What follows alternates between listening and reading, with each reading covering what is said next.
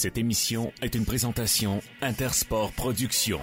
94.5 Unique FM, les micros sont ouverts. Bienvenue dans le vestiaire. Il y a comme une odeur d'esprit d'équipe. Considérant l'adversaire d'hier au hockey Véronique Le Sieur des sénateurs, fallait que ces derniers l'emportent. Or, ils l'ont remporté de façon décisive. Mais oh, à quel prix?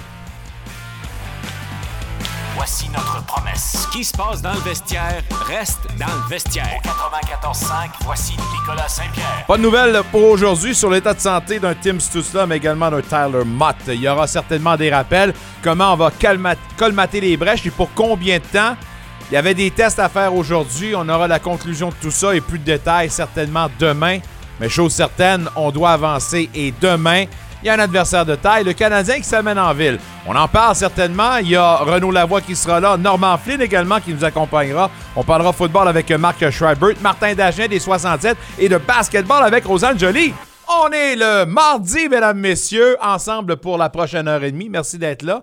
Et à ceux qui nous écoutent et qui nous suivent d'une autre façon, c'est-à-dire via la balado-diffusion, on vous souhaite la bienvenue et merci de nous avoir découvert si ce n'est pas déjà fait. Et euh, ben, continuez votre bon travail puis surtout de répandre la bonne nouvelle. On vous sait, on vous connaît, on vous voit. On vous sent de plus nombreux toujours. Alors, euh, merci d'être là au rendez-vous. Euh, puis, pour ceux et celles qui veulent participer en direct, on est toujours ouvert euh, via le texto 613-697-2292. Euh, plein de sujets aujourd'hui avec euh, quand même un lendemain de veille qui fut fort réjouissant si vous êtes un fan des sénateurs. Je vais saluer d'ailleurs tous les jeunes et les moins jeunes qui étaient là au Centre canadien de Tire hier. Il y avait plusieurs joueurs, de, joueurs et joueuses de hockey mineur qui avaient reçu une promotion en raison de leur participation à la Coupe Capitale Belle qui aura lieu en fin, ben, pas en fin de semaine, dans le temps des fêtes, un des plus gros tournois auquel mon équipe, les Zambronis, font partie. Zambroni. Les Zambronis étaient là à part de ça hier. J'ai salué. Un bon match. Tout le monde est parti avec un beau sourire parce que ce fut un match fort euh, satisfaisant. Laissons faire l'adversaire. Fallait l'emporter. Point. Il y avait des devoirs à faire, considérant la dernière fois qu'on était revenu d'un voyage. On était arrivé à plat, défaite et pas à peu près contre les Kings de Los Angeles. On s'était dit qu'il fallait adresser les choses. Encore une fois, on l'a fait hier. On l'a entendu de DJ Smith. On l'a entendu de Thomas Chabot. On a livré la marchandise hier. Et ça, c'est ce qu'on voulait voir. Maintenant, bâtissons là-dessus. Pour une énième fois, les sénateurs auront l'occasion de se retrouver avec une fiche de 500 en affrontant les Canadiens demain. Mais là, le problème, c'est que oui, on l'a remporté, mais on a perdu des plumes. Et pas des petites plumes, des grosses. Celles-là qui dérangent, qui te donnent froid quand ils sont plus là. T'as un petit oiseau, là, cui cui cui. Imaginez ça. Tim Stutzla n'est pas là. Tyler Mott n'est pas là. Vous allez me dire, ouais, mais le 14. Non, non, non, non, non, non, non. Le 14 avait son importance. Les unités spéciales, des avantages numériques. Ouais, DJ Smith nous l'a dit souvent. exactement. Notre meilleur joueur à court d'un homme. Bref, là, maintenant, une reconfiguration. Et au niveau du centre, DJ Smith n'avait pas de nouvelles à nous donner concernant l'état de santé d'un Tim Stutzla. Mais, et on a Pinto d'ailleurs. Hein? Oui. Ça a duré-tu longtemps, Pinto? On va regarder ça. Parce que Pinto a peut-être. Ben, je sais pas Deux si. minutes. Deux minutes? Parce que Pinto, en nous parlant aujourd'hui, nous dit que. Je sais pas si c'est un mauvais sort, mais trois joueurs de centre qui ont, qui ont la même blessure ou une blessure similaire. Mais là, tu parlais-tu de Norris, Pinto, c'est qui le droit? Ah, c'est tout ça? Ben, c'est tout ça, une blessure à l'épaule. Je sais pas. On n'est pas allé plus loin. Mais en tout cas, ça semblait sérieux de la façon Ouais. qu'il est parti. Puis surtout quand louche. tu cours au vestiaire. Je suis pas médecin, puis je commencerai pas à débattre si c'est l'épaule, si c'est le coude, si c'est le poignet, si c'est l'avant-bras. Chose certaine, c'est médical, comme disait Pat Burns, puis ça fait mal. Fait que imagine qu'il y a mal, puis j'espère que ce ne sera pas trop longtemps, par exemple, parce que là, c'est ton centre numéro un qui n'est plus là. Alors, après avoir perdu ton vrai centre numéro un, Norris, tu viens de perdre ton vrai centre, ben, ton centre Ben- numéro un, numéro 2. Ouais, je Puis là- comprends. Là. Puis là, Pinto, par la force des choses, devient ton centre numéro un. Et ça, c'est une chose dont on en parlait avec DJ Smith ce matin. L'importance de ne pas trop exposer un Pinto dans un rôle qui va être beaucoup plus euh, prépondérant dans cet alignement-là. là. Et là, il va falloir jongler entre le développement et le fait de vouloir ou devoir gagner maintenant. Ce sera pas facile pour DJ Smith. On va l'entendre d'ailleurs dans quelques instants. T'allais dire, euh, Ben, Lafleur? Ben, de l'autre côté, on a le Canadien qu'on n'est toujours pas certain euh, du conditionnement de Cole euh, Caulfield. Fais le voyage avec quel club? Ouais, ok, hein? Ouais, ok. Parce que ça n'a pas encore été confirmé, mais ok. Renault me l'a confirmé que Ah, fait le Renault. voyage Ah, avec le club. ah, Renault. Ta petite source. Non, non, on dit jamais nos sources, mais c'est parce qu'il va nous le dire. Il va nous le dire parce qu'on lui a parlé plus tôt aujourd'hui. Ok. On rêvait jamais nos sources. Voyons, t'es pas allé à l'école des journalistes, toi? Non. Ah non, c'est vrai, de la radio, c'est vrai. Shout-out aux gens de la collégiale, d'ailleurs. Mon allemand mater. Ah. Euh, bref, euh, pour l'instant, on ne panique pas. Puis je comprends, c'est pas le message qu'on veut envoyer. Là. Mais le club veut donner du momentum, un air d'aller. On ne sait pas combien de temps on va perdre ces gars-là. Puis il va falloir colmater les brèches. Puis comme l'a dit DJ Smith, il dit, le monde va s'en sacrer pas mal dans 48, 72 heures, qu'on soit blessé ou pas. On va oublier ça parce que tout le monde, tout va vouloir une chose, c'est-à-dire pour nous de gagner. Euh, réjouissant au moins de voir Talbot qui a retrouvé ses repères. Une autre grosse sortie. Euh, premier blanchissage, premier jeu blanc avec son nouveau club. Euh, puis écoutez, on ne se plaindra pas. On veut un, un- un gars qui va stabiliser les choses devant le filet. Euh, on veut revenir avec un- un- une bonne complicité entre les deux, puis surtout deux gardiens qui vont performer. Alors, ce jeu blanc-là va aider certes à la confiance et encore une fois à avancer ou amener Talbot à un autre niveau, chose dont on va avoir besoin. Tous les gars qui sont là depuis le début vont avoir à contribuer beaucoup plus. Qui sont ceux qui vont bien répondre? Là est la question. Au moins, on n'a pas plus de blessés à la ligne bleue. C'est au moins ça. Faut arrêter, là. Regardons le bon côté des choses. Ouais. sénateurs ont tout de même l'occasion, puis encore, regardons les choses en face. C'est pas. C'est pas une sinécure. C'est rien de, de, de, de- Là, tu vas me parler des mises en échec. là. Non, non, non, non, Non, non, non. non, non, non, non, non, non. C'est parce que j'essaie de trouver mes notes. Dans les neuf prochains matchs, on affronte Montréal, Détroit trois fois, les Sabres et Washington deux fois. Ok. Puis, ouais, Washington, wow, wow, Ovechkin. Non, non, je pense que, oh, à part Ovechkin, là, le club, pas mal ordinaire. Regardez les fi- les- les- la fiche but pour, but contre, là, semblable au sénateur en ce moment. Mhm. Alors, pour moi, c'est un adversaire prenable. On s'entend, je veux pas manquer de respect envers personne. là. Détroit, ouais, ouais, Détroit, ça performe, puis envoie donc, c'est bon. C'est quand même un club en développement.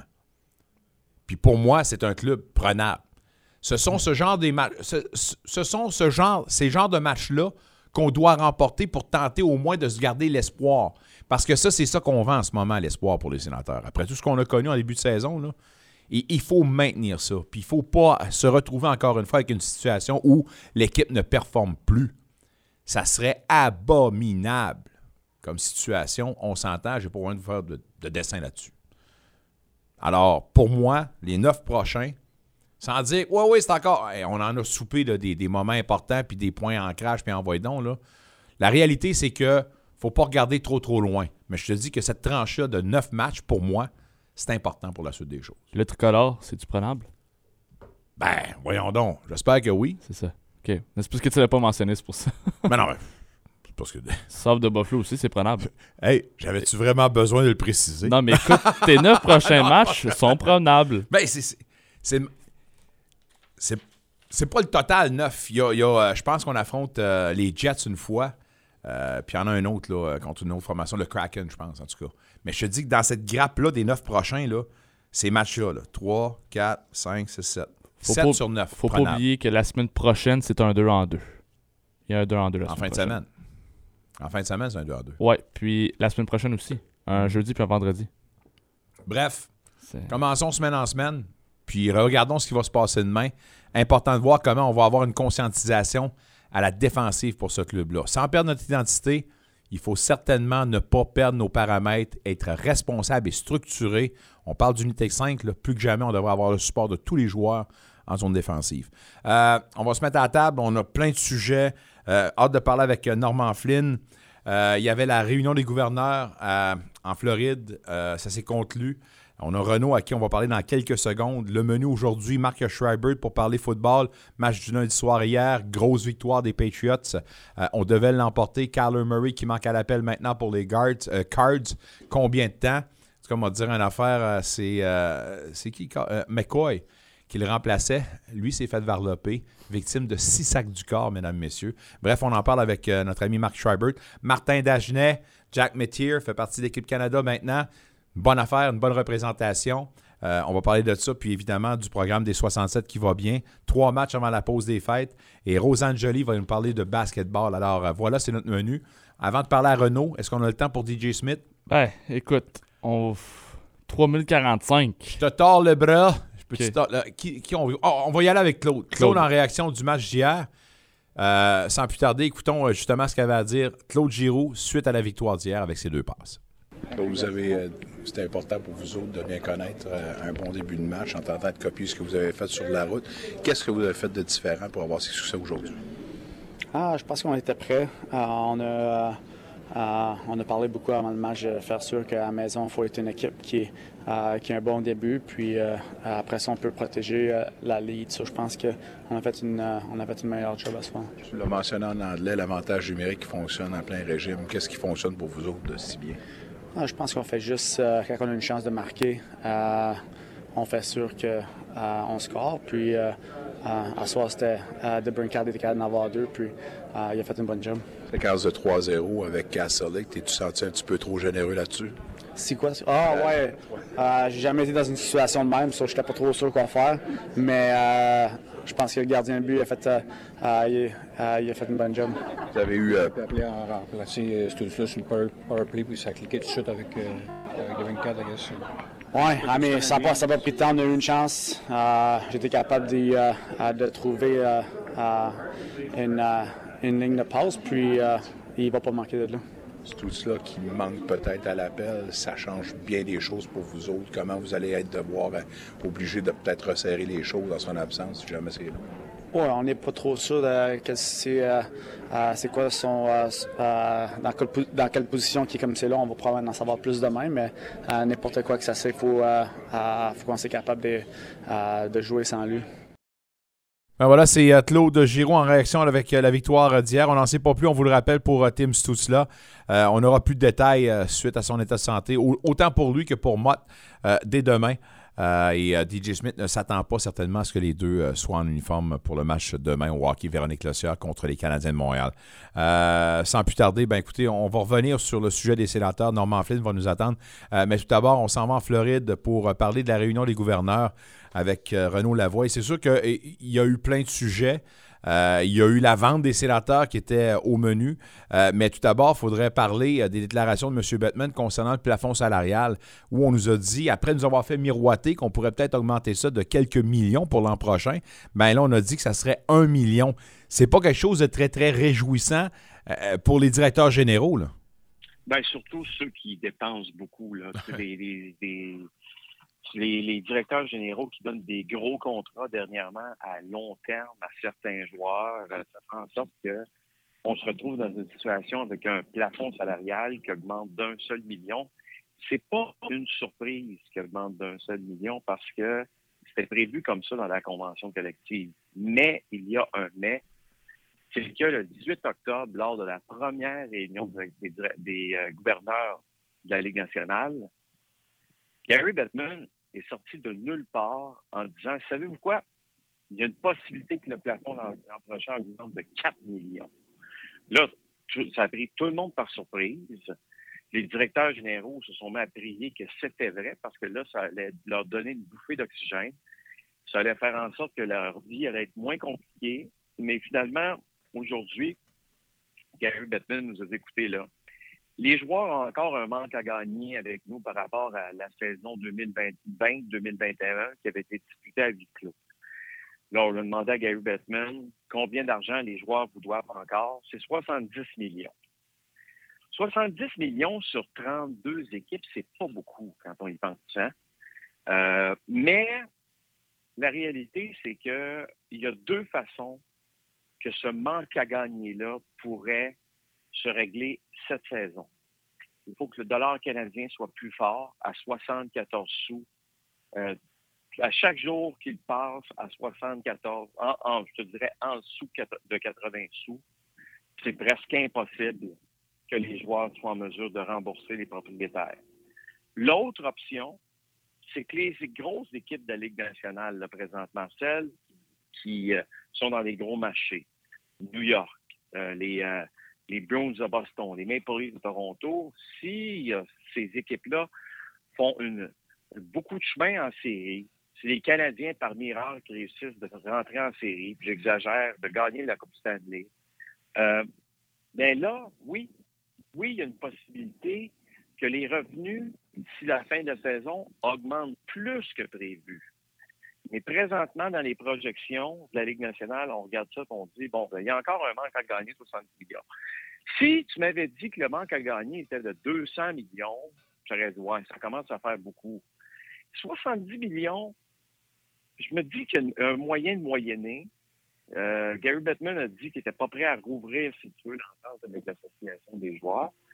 Mais j'ai hâte de voir la suite des choses. Mais pour moi, l'indice, le principal indice, c'est vraiment le plafond salarial. À combien, euh, pas le plafond, mais le dollar canadien, à combien il est. Et s'il demeure à 74, 75 sous, et pire, s'il descend, oubliez ça, s'il se se met à descendre à 70 sous, peu importe qui rentre en série, c'est terminé. Euh, ça, sera impossible pour les joueurs de, si tu veux, de rembourser les propriétaires. Le sujet de la vente des sénateurs euh, a été euh, mis à jour avec euh, Gary Bettman qui a été questionné là-dessus. C'est plus d'une douzaine de groupes qui seraient intéressés. Puis euh, il y a un lien à faire avec Michael Andlauer qui a 20% ou Oui.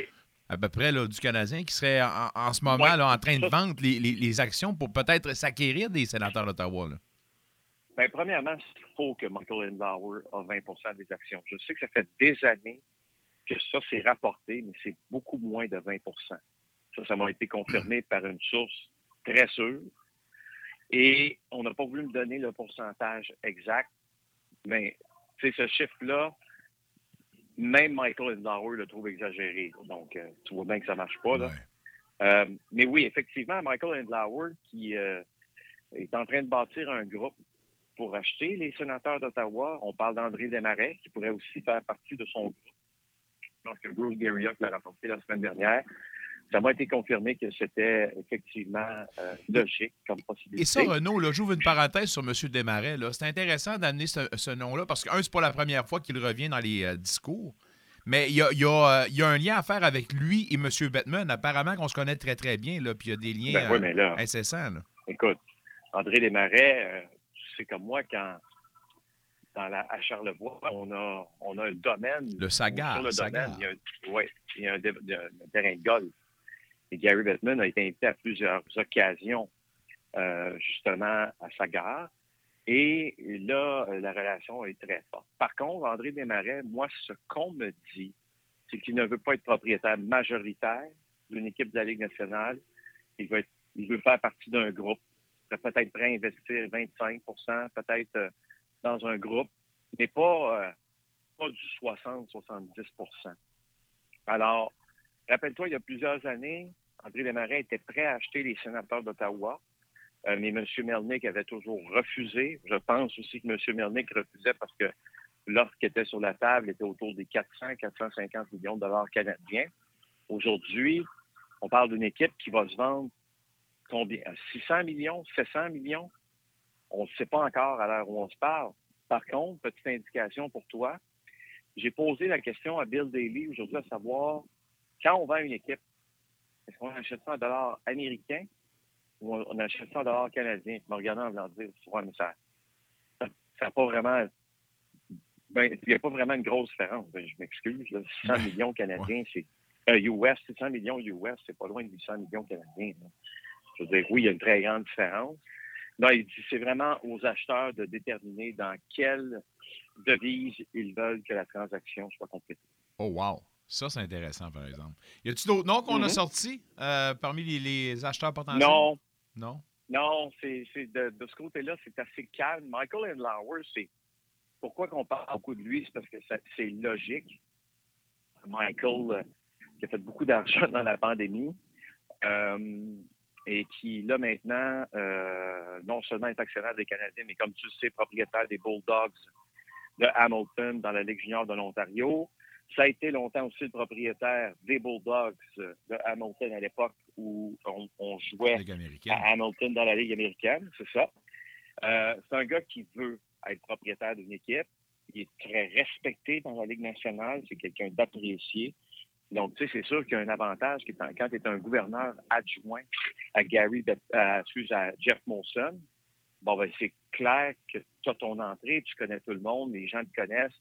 Ça fait en sorte que lorsque la transaction sera finalisée, si jamais c'est son groupe qui l'emporte, ben pour lui, ça va être facile, euh, si tu veux, de, de nager euh, parmi les bons de la Ligue nationale parce que ça fait déjà plusieurs années qu'il est présent. Chose certaine, c'est qu'on semble insister sur le fait que Ryan Reynolds doit faire partie du groupe qui sera choisi. Juste pour la. la- ça, et- je veux pas faire l'entertainment tonight là, parce que je pense qu'on en a un qui en fait pas mal ici d'ailleurs là-dessus. Mais, mais reste qu'on on semble vouloir vraiment profiter d'un nom comme lui pour faire étendre Ouais. les tentacules de la Ligue. Ouais, écoute, Popularité, la. MLS.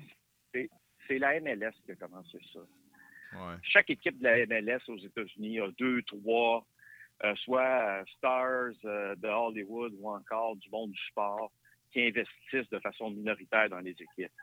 C'est pour mettre un peu de glamour, si tu Ouais. veux, à une vente. Mais il faut pas. euh, Ryan Reynolds s'est pas levé un matin en disant je, me- je veux acheter les, une équipe de hockey de la Ligue nationale.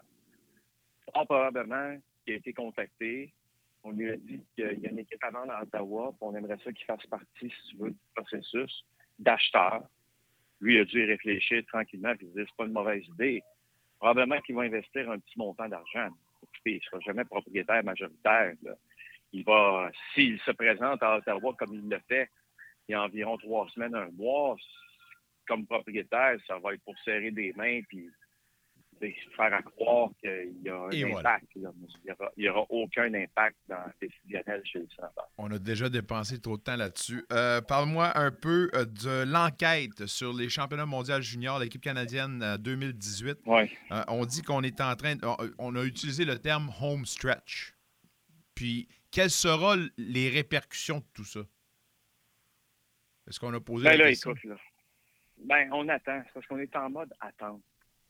C'est le, gros problème présentement avec ce dossier-là, c'est qu'il n'est pas encore 100% réglé, comme tu le sais très bien.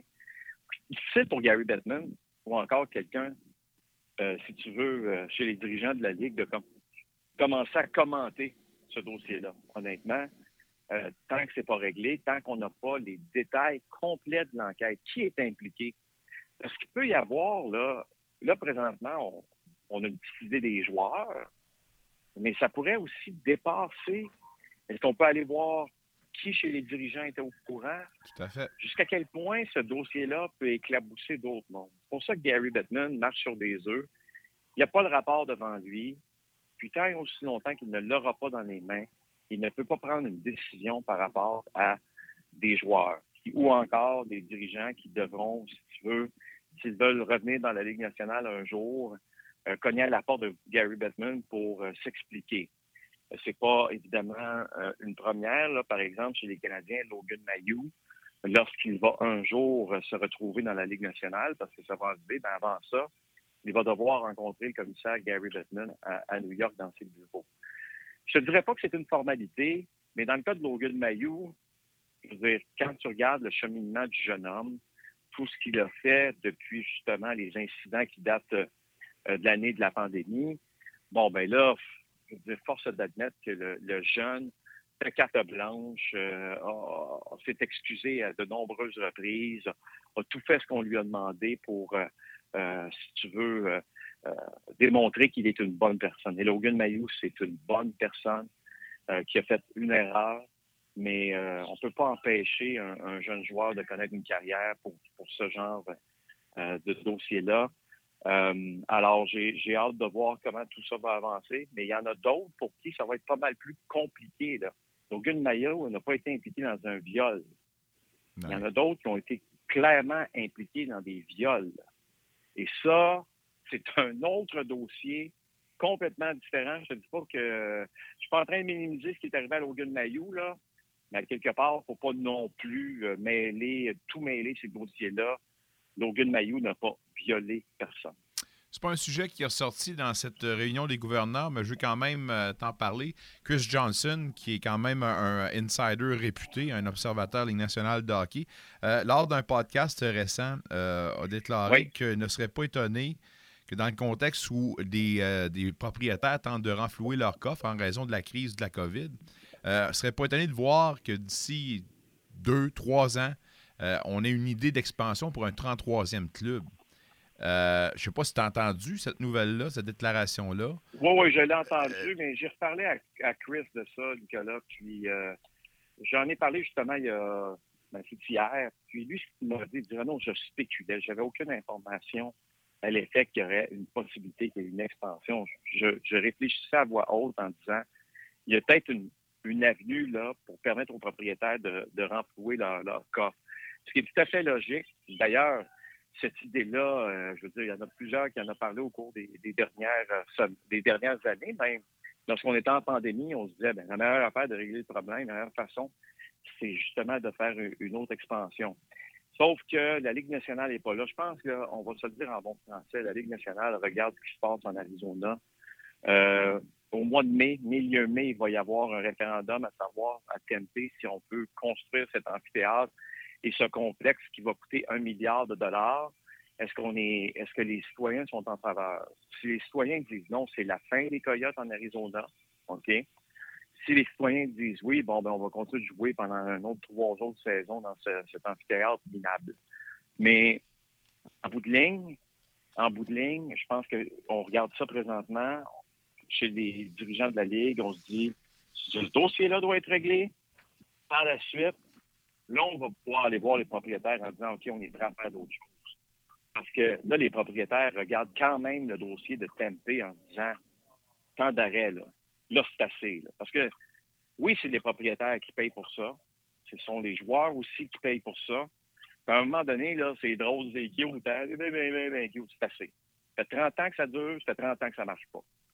Alors, c'est la dernière chance, ou sinon, écoute, est-ce que l'équipe va se retrouver à Houston?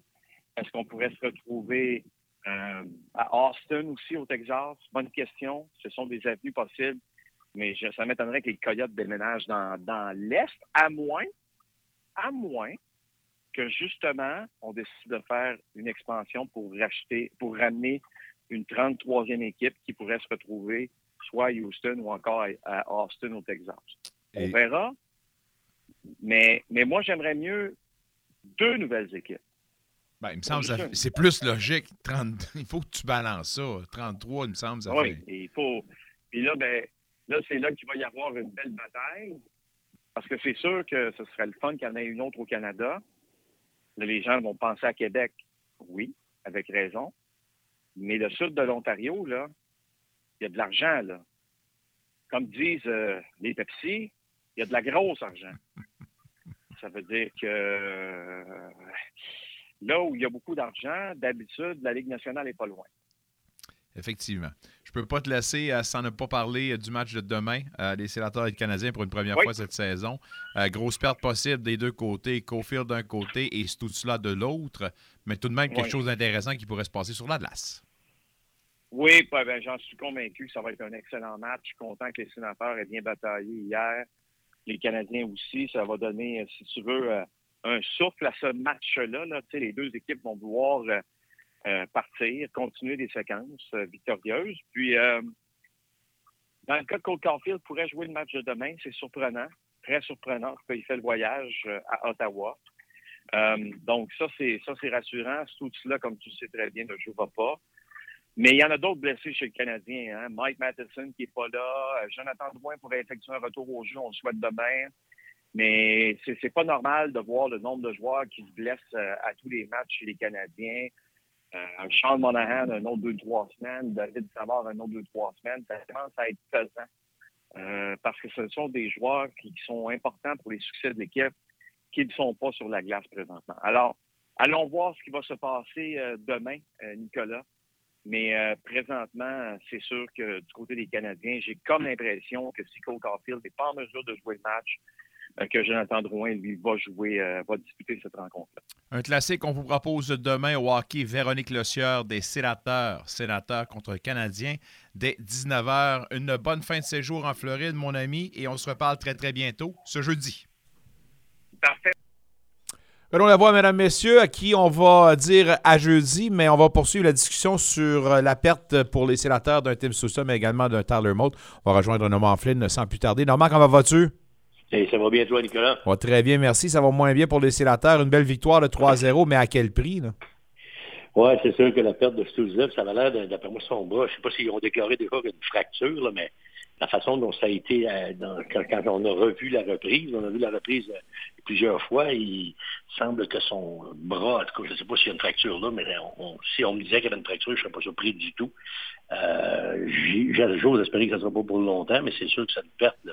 Surtout après avoir perdu Norris en début de saison, tu perds lui, les deux joueurs de centre euh, de l'équipe, un et deux, et ça fait mal. C'est sûr que c'est quelque chose qu'il va falloir euh, jongler avec, euh, mais ça ne sera pas facile dans cette course aux séries. Là. Puis je peux pas lever le nez non plus sur un Tyler Mott qui était le spécialiste par excellence à court d'un homme. C'est encore des unités spéciales qui pourraient souffrir là, pour un désavantage numérique. Ouais, mais là, je vais te dire que ça va-tu forcer la main à Pierre Dorion de signer Alex Momentum? Parce qu'écoute, c'est terminé. On, ne peut plus le signer, euh, Normand. On, on ah avait non, vrai, on a passé la date. Ben oui. On a passé la date. Mais ça, ça va prendre une transaction, ça va prendre un gars qui est capable de faire ce rôle-là. C'est sûr et certain, on peut plus. Euh, tu sais, on, ce genre de gars-là, c'est le genre de joueur que tu peux euh, avoir sur, sur euh, le marché des échanges. Et moi, je pense qu'il y, y, y, a plusieurs options. Les équipes vont commencer à ouvrir leur livre un petit peu plus. Là. Il y a des équipes qui vont pas bien. Je suis sûr qu'ils seraient prêts à écouter des transactions, des, des, des gars. Oui. Parce que c'est pour être longtemps, pas parce que Tyler Mott, sa, sa production offensive est énorme, mais son apport défensif et son, son travail, il y a bien des choses que Mott fait qui ne paraissent pas sur la feuille de pointage, comme c'était le cas pour Formanton. Mais ouais. en plus, Formanton, ce que j'aimais de lui, c'est qu'il était capable, en plus, d'aider à marquer des buts. Il était dangereux, les sénateurs, en, ouais. à court d'un homme, à cause de sa vitesse. Lui, Mathieu Joseph faisait un excellent père. Cinq buts en désavantage numérique ouais, pour euh, M. Formanton. Mais, mais au-delà de tout ça, moi, où j'ai peur, si on doit faire une transaction, c'est que ça soit sous le coup de l'émotion, qu'on doit survivre un petit peu, puis tu donnes un petit peu plus que tu aurais, aurais dû donner parce que tout le monde va le voir arriver. là.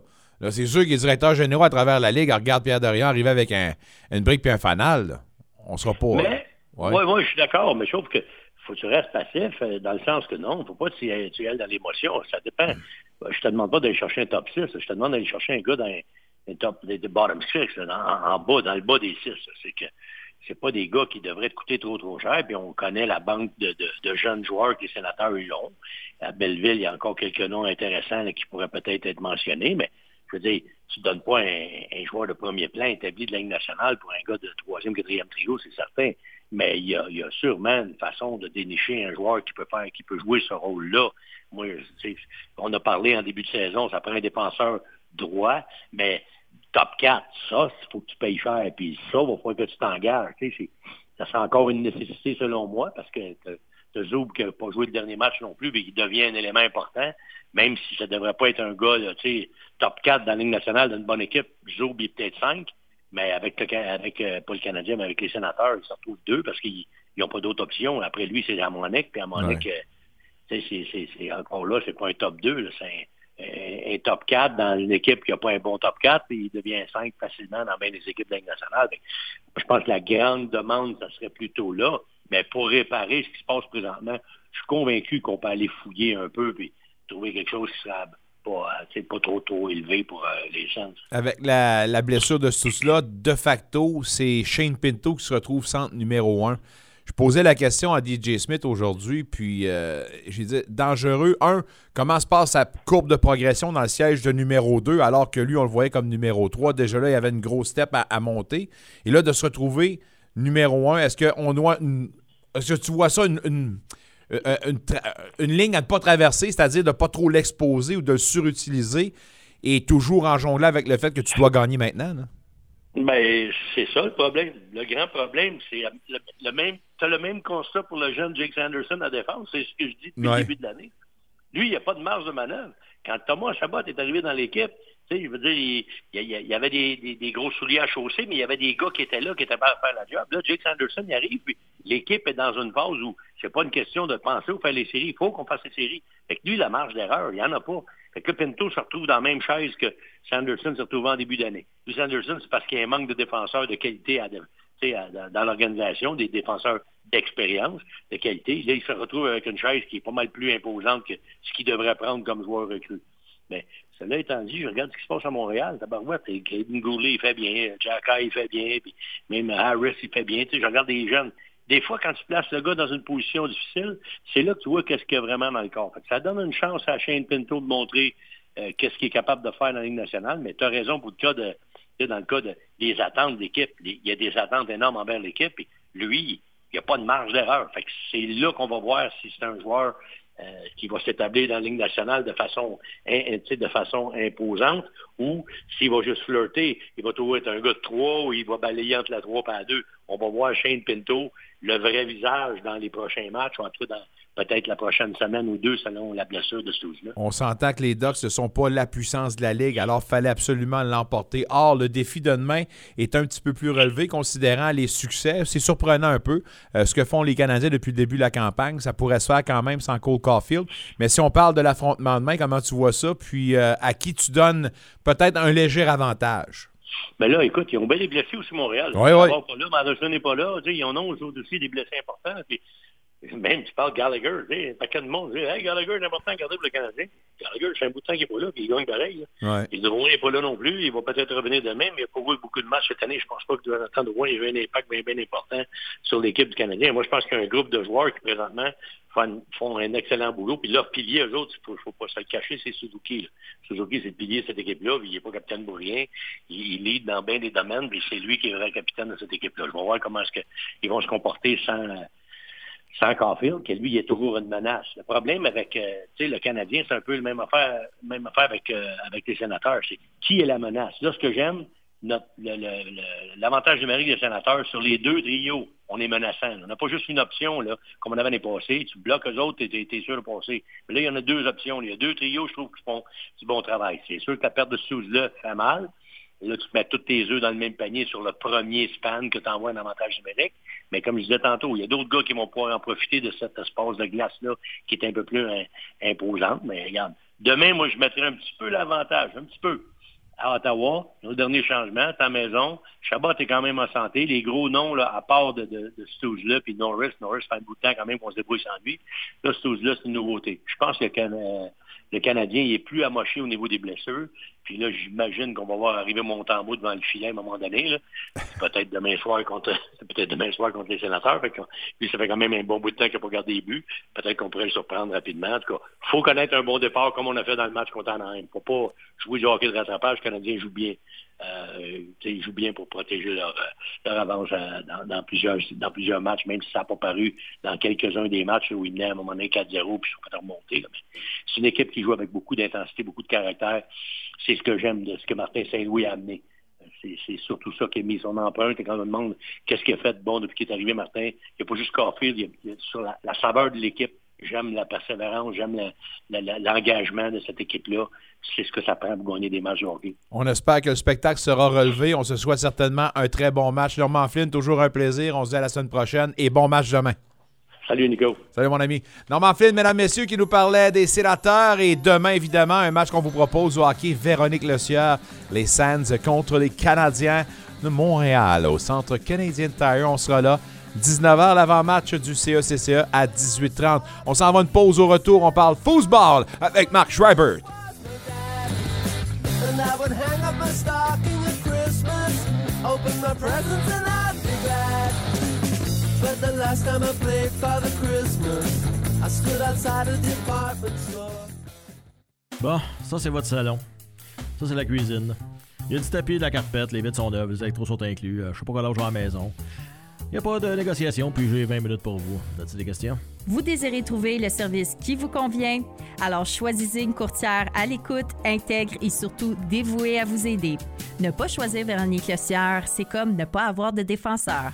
Pour tous vos besoins en immobilier résidentiel et commercial, je suis à votre service. 819-664-3308. Retraite en action fête ses 25 ans cette année. C'est avec plaisir que l'organisme se joint à Unique FM pour souhaiter à tous et à toutes un joyeux Noël et une bonne année 2023 et longue vie à eux deux. Ici Sylvie Tremblay, directrice de l'éducation du Conseil des écoles publiques de l'Est de l'Ontario. Je remercie les élèves, les membres du personnel, les parents et les partenaires pour leur collaboration et leur engagement de tous les instants. La solidarité et l'innovation dont vous avez fait preuve lors de la dernière année sont remarquables et inspirantes. Que cette période de réjouissance vous permette de vivre de beaux moments avec vos proches et toutes les personnes qui vous sont chères. Joyeuses fêtes! Ici Jean-Claude Bergeron. Vous cherchez un cadeau de Noël unique et original pour l'être cher? Pourquoi pas une œuvre d'art? La Galerie Jean-Claude Bergeron présente une belle sélection d'œuvres à des prix très abordables. Venez nous visiter au 150 rue Saint-Patrick à Ottawa. Joyeuses fêtes à tous.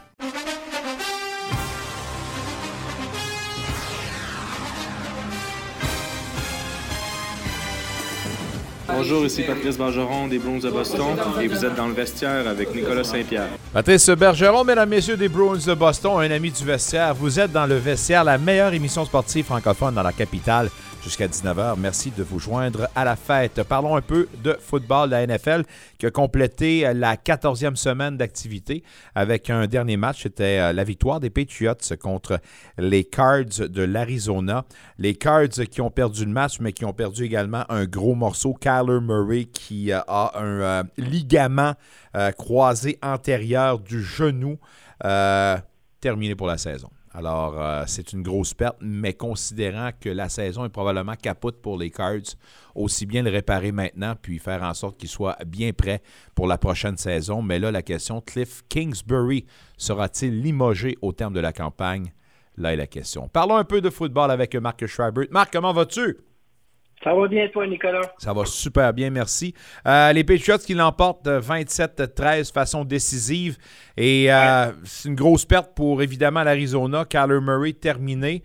Mais moi, te dire une affaire, le corps qui l'a remplacé a passé un méchant mauvais quart d'heure, a été victime de six sacs du corps. Qu'as-tu retenu du match d'hier? En tout cas, pour moi, c'est un match en deux temps parce que quand même, en première demi, les Cards se débrouillaient très bien. Euh, et là, tout a basculé à, à la demi. C'est là qu'on a marqué 17 points du côté des Patriotes en, deuxième demi. Euh, et puis, parce que quand tu regardes l'ensemble des statistiques du match, ça, s'équivaut bien, mais ça ne représente pas ce qui s'est passé en deux temps. Et moi, ce que je retiens surtout du match, tu as bien raison, c'était jamais intéressant de perdre un joueur pour une blessure, peu importe qui. Mais dans ce cas-ci, quand c'est un joueur vedette, évidemment, c'est euh, le spectacle euh, qui en prend pour son rhume pour les prochaines semaines.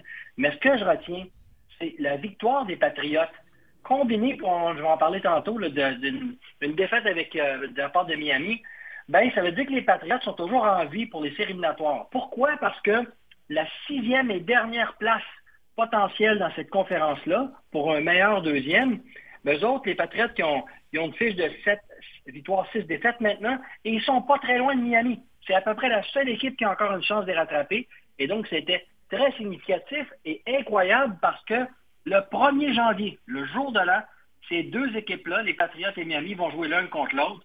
Tu peux t'imaginer que si, si le match avait une, une importance capitale pour faire la dernière place des séries, ce serait super intéressant. Et là, je ne veux pas te ramener, évidemment, là, mais j'ai pas le choix de le dire. C'est maintenant sept formations qui font partie des séries en NFL. Oui, tu as raison. ouais, Il y a eu des changements. Hey, hey! Oui. Bravo, parce que c'est drôle, parce que la semaine passée, j'en avec un de mes, mes collègues qui disait euh, Marc, on a un troisième meilleur deuxième, et effectivement, on a trois places. Ben non, mais faut pas quand même te rabrouer parce que quand même, je veux dire, c'est tout nouveau cette affaire-là. Ça sort du fourneau. Ouais. Alors voilà, les bonnes vieilles habitudes. Mais euh, non, écoute, je pense que c'est important pour les Patriots. Puis euh, faut jamais penser Ouais. que cette équipe-là est battue, euh, considérant que c'est Bill Belichick. Puis on, on semble se répéter, mais il faut quand même reconnaître que le bonhomme, peu importe les circonstances, et avec un, un quart qui n'est pas nécessairement un quart d'avenir, Mac Jones Ouais. fait du bon travail. Mais Bill Belichick, le cerveau derrière tout ça, est capable de se débrouiller, même avec des effectifs un peu réduits. Là. Ben, c'est surtout une question de défensive. Les Patriotes, on a toujours, depuis 15-20 ans, à cause de Tom Brady, parlé de leur attaque, mais ils ont toujours eu une défensive extrêmement efficace, toujours constante, qui conserve l'équipe dans le match jusqu'à la fin. Tu sais, combien de fois on a entendu parler que Tom Brady a fait plein de séquences victorieuses sur la dernière série du match? Ben, c'est bien parce qu'il était encore dans le match. Il y a vraiment toujours une bonne défensive du côté des Patriotes.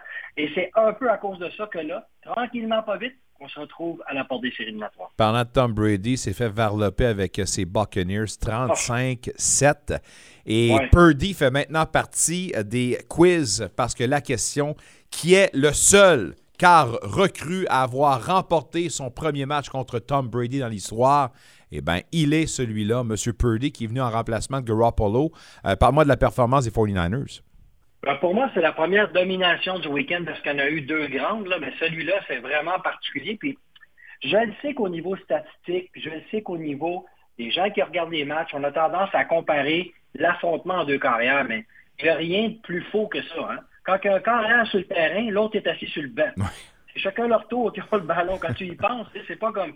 Tu peux toujours dire qu'au hockey, deux gardiens s'affrontent. C'est vrai. Mais ils s'affrontent pas vraiment. Mais au football, écoute, si Brady est sur le banc, euh, c'est- l'autre qui est sur le terrain et vice-versa.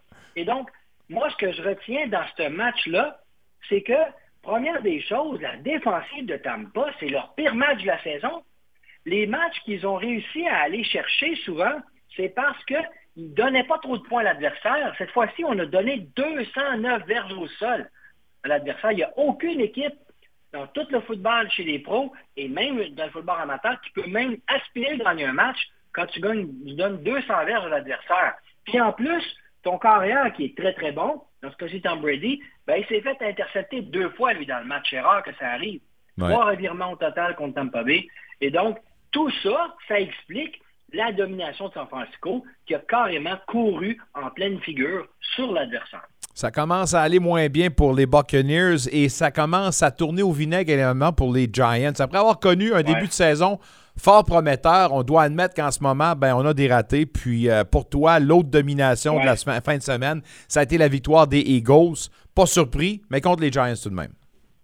Oui, bien, surpris parce que les Giants, quand tu regardes l'ensemble de leur saison, ça va bien. Tu as raison que ça va un peu moins bien depuis quelques semaines. Mais tu sais, le score 48 à 22 pour euh, Philadelphie. Puis euh, encore une fois, regardez bien ça. Qu'est-ce qui s'est passé avec la défensive des Giants qui va bien normalement? Bien, eux autres, là, ils en ont concédé 253 verges au sol. Je viens juste de te mentionner, quiconque donne 200 verges à l'adversaire, aucune chance de gagner. Puis, je regarde encore une fois le fameux Hurts, le carrière de Philadelphie, qui fait toujours son boulot super bien. Mais lui, là, mine de rien, il est rendu à 10 touchés marqués de lui-même avec ses jambes comme carrière. Il en a marqué plus de 10 l'année passée et encore rendu à 10 cette année. Que, tu sais, quand tu as un carrière efficace par la passe, puis qui n'a pas peur de courir, puis qui est capable de marquer des touchés par lui-même, c'est ce qui fait que tu es capable de marquer également 48 points dans un match. Si vous êtes un fan de football de New York en fin de semaine, vous avez pleuré parce que autant les Giants que les Jets ont perdu. Les Jets l'ont perdu contre les Bills euh, et Ouais, Josh ouais. Allen a fait la différence. Là. Ah oui, puis on vient juste de parler d'un carrière qui est aussi habile à passer le ballon qu'à courir avec le ballon. Ben, c'est le deuxième. Dans toute la ligue, Josh Allen, cette année, écoute, on lui a donné 10 portées. Et attention, là, des fois, c'est lui qui décampe par lui-même. Mais je regarde, en regardant les statistiques du match, Nicolas, c'est 10 fois où le jeu était prévu. Pas mal que c'est lui qui courait, là. Hmm. Et donc, c'est particulier, on n'a pas peur, on, on prend des risques, mais c'est vrai qu'il est tough. hein. Physiquement aussi, il est dur à amener au sol, il semble être dur à son corps, il n'est pas fragile. Il y a toujours un certain risque de faire courir son porteur de ballon. Et moi, ce que j'ai retenu aussi de ce match-là, pour, pour ça que c'est quelque chose qui a retenu mon attention ce week-end, c'était le retour au jeu de façon régulière, comme permanent, puis comme partant de Laurent Duvernay-Tardif, qui a, qui a quitté son poste à l'hôpital en médecine pour revenir sur le terrain. Ça n'a pas pris tant de semaines que ça. hein. Il s'est remis à l'entraînement, il était prêt, il s'est remis en, en synchronisme avec ses joueurs, puis chapeau, il est de retour sur le terrain. Quel bel exemple à suivre. Quelle histoire que celle de Laurent Duvernay-Tardif. Lui, la Ligue nationale de hockey et euh, la médecine. Les deux portes sont grandes ouvertes, puis il fait ce qu'il veut. Il joue au yo-yo avec les deux, puis il n'y a pas de problème là-dessus. Alors, félicitations. Tu as fait bien un beau clin d'œil pour Laurent Duvernay-Tardif. Détroit, ça aussi, c'est une diantre de belle histoire. On va te dire une affaire. Oui. On gagné cinq de leurs six derniers. Puis, euh, c'est Oui. quand même pas à, à mésestimer cette victoire-là dans 20 semaines contre les Vikings. Et en plus, ben, les Vikings, une des meilleures fiches de la Ligue. Toi puis moi, si tu te souviens, jeudi passé, on, on disait aux auditeurs quels seraient les matchs qui seraient intéressants à suivre? Ben, J'avais mentionné Ouais. Détroit parce que Détroit, encore dans, dans l'autre conférence, la NFC, c'est une équipe aussi qui peut peut-être aspirer à aller chercher une place en série par la porte arrière. Ben là, ils se sont donné encore une chance de plus. Eux autres, c'est Seattle qui essaie de rattraper. Donc, les fiches commencent à se ressembler. Écoute, la raison pour laquelle ils ont gagné aussi bien, parce qu'ils ont gagné 34 à 23 contre les Vikings, c'est qu'ils ont, en troisième essai, plus de 60% converti leur troisième essai. Ça, ça veut dire qu'ils ont gardé leur offensive sur le terrain. Ils ont fait ça contre une bonne défensive. Vraiment, Détroit est en mode série. Parce qu'ils ne peuvent pas perdre aucun match pour, pour, pour une chance de faire les séries. Ben, ça apparaissait dans leur jeu en fin de semaine. En terminant, ben, parlons un peu des Dolphins. En chute libre, c'était l'affrontement entre deux euh, quarts de la relève. Herbert l'a eu sur Togo, euh, Tagovailoa euh, et euh, Miami. Ben, un peu comme les Giants, ça s'en va pas dans la bonne direction. Depuis deux semaines, c'est qu'en plus, on joue pas bien, on n'exécute pas bien. Une équipe qui est vraiment bien partie, qui a encore une fiche positive, mais ça compte plus ce qui s'est passé au mois d'août. Là, là tu sais, c'est plus la même réalité. Et tu regardes ce qui se passe avec les Dolphins de Miami présentement, on joue pas bien parce qu'on n'exécute pas bien, Nicolas. Des choses simples, on n'arrive pas à se rendre au carrière adverse, on manque un bloc, c'est notre carrière qui se fait saquer. On joue pas bien en exécution. Miami présentement, ce n'est plus une équipe qui est porteur de sa fiche qui semble encore très positive. On se parle jeudi, puis jeudi, ce sera le temps de parler avec vos lunettes de coach, la capsule toujours aussi populaire. Tu vas nous jaser comment on protège le botteur et euh, dans les bottées de dégagement? Exactement. Au fond, comment on fait pour protéger l'important quand tu bottes le ballon là, en bottée de dégagement? C'est parce que ça n'a pas bien été à l'attaque. Il faut que tu faut que tu recules l'adversaire avant de leur donner le ballon. Ben, je vais vous donner trois, quatre éléments sur quoi porter votre attention. Vous allez voir, vous allez voir ce jeu-là d'une fa- d'une façon complètement différente, dans la mesure d'a- d'apprécier comment c'est important et comment on peut protéger le botteur pour qu'il puisse exécuter son botté. Je te souhaite la bonne soirée, mon ami, et je te dis à jeudi. À jeudi, bonne semaine. Bye bye. Marc Scheibert, mesdames, messieurs, un incontournable certainement qui fait partie de notre grosse équipe de collaborateurs sportifs deux fois la semaine, les mardis et les jeudis. Merci d'être du grand rendez-vous sportif, le plus beau, le plus grand, le plus big show on earth. Vous voulez parler de sport en français dans la capitale, c'est nous autres dans le vestiaire jusqu'à 19h. Au retour, on jase des 67 d'Ottawa avec Martin Dagenet.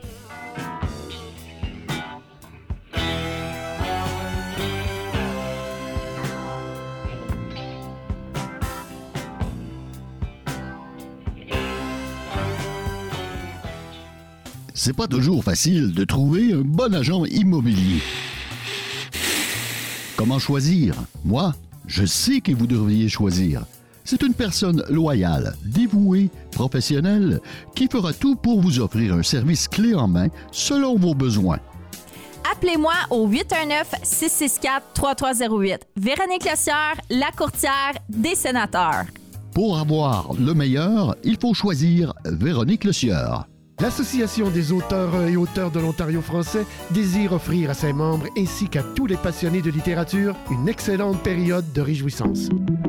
Desjardins présente Dessiner un monde meilleur avec Édouard, 7 ans. Ça, c'est ma maman. Puis ça, c'est son chum. Je les ai dessinés sur deux feuilles séparées pour pas qu'ils l'entendent crier. Sur la feuille de ma mère, je nous ai aussi dessiné une nouvelle maison. Le fonds du grand mouvement de Desjardins, c'est 250 millions de dollars à des organismes d'ici pour dessiner un monde plus doux, un monde meilleur, comme dans le dessin d'Édouard.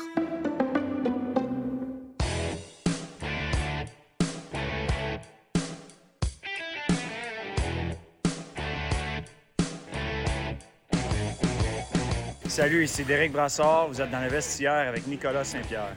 OK, Véronique Lossière, des sénateurs, ça repart de plus belle demain, les 19h, les sénateurs qui reçoivent les Canadiens de Montréal.